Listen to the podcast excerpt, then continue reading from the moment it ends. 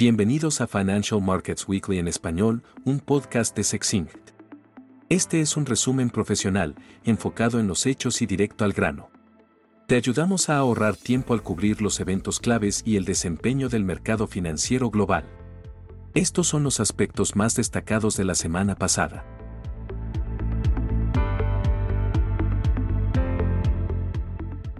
Los mercados de acciones tuvieron una semana mixta, con caídas leves en los mercados de Estados Unidos, especialmente en el sector tecnológico, mientras que los mercados europeos y asiáticos subieron más de un 1% en promedio. Las acciones de los mercados emergentes también experimentaron aumentos.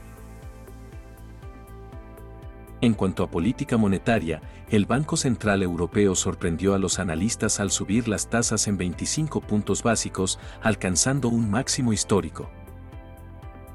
A pesar del aumento de las tasas, el BCE mantuvo un tono moderado a medida que el ciclo de ajuste se acerca a su punto máximo. La tasa de depósito llegó al 4% y la tasa de refinanciamiento aumentó al 4,5%.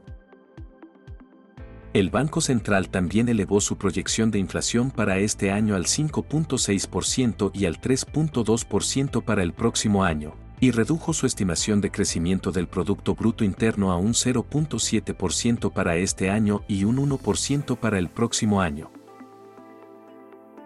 La Comisión Europea pronostica que la economía alemana se contraerá un 0.4% en 2023.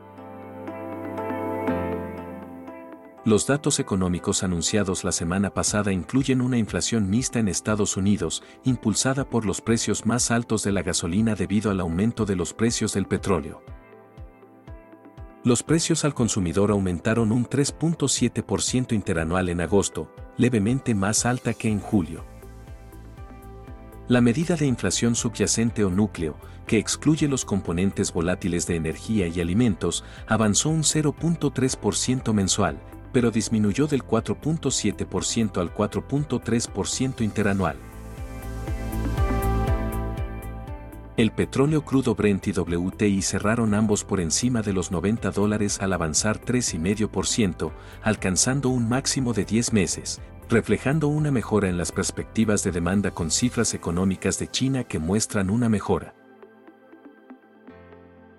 En otros mercados de materias primas, los precios del azúcar alcanzaron un máximo de 12 años en Londres, debido al aumento de la demanda de biocombustibles como el etanol, compitiendo por la producción de azúcar de Brasil. En los mercados de divisas, el dólar ganó por novena semana consecutiva, alcanzando su nivel más alto del año. El euro cayó a 1,065, su nivel más débil en seis meses. En los mercados de tasas de interés, los bonos del Tesoro americano a 10 años alcanzaron un máximo de 15 años a 4,32%. En un hecho destacado en los mercados de renta fija, la calificación crediticia soberana de Grecia fue mejorada por Moody's a BA1. El bono griego a 10 años ofrece un rendimiento del 4,11% en comparación con el 4,47% de los bonos italianos y con el 2,67% de los alemanes. En las acciones de Estados Unidos, el gigante de software Oracle enfrentó desafíos después de no cumplir con las expectativas de ventas y pronóstico de ventas para el próximo trimestre, lo que resultó en una caída semanal del 10% en el precio de la acción.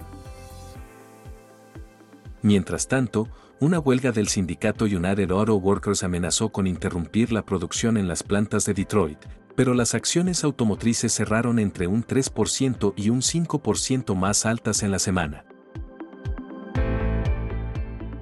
En acuerdos corporativos, el diseñador de semiconductores británico ARM Holdings realizó la oferta pública más grande en Estados Unidos en dos años, recaudando 5 mil millones de dólares.